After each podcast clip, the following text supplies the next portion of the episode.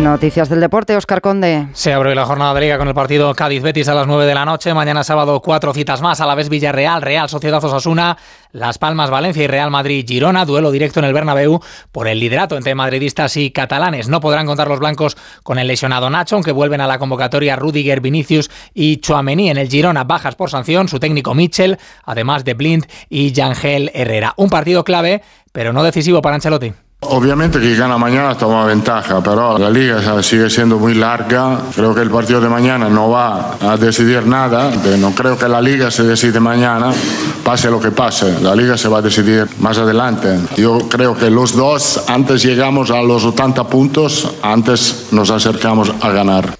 Ya el domingo el Barcelona recibirá al Granada. Se invitó Roque, ha desestimado apelación el recurso por el brasileño, un conjunto blaugrana que deberá pagar una multa de 23 millones de euros por el IRPF derivado del pago a los agentes de los futbolistas entre los años 2012 y 2015, aunque ya han anunciado que van a recurrir ante el Tribunal Supremo. Además, se abre la jornada en segunda con el Levante Leganés. Conocemos también ya las semifinales de la Copa de la Reina tras el sorteo celebrado hoy. Atlético de Bilbao, Barcelona y Atlético de Madrid, Real Sociedad.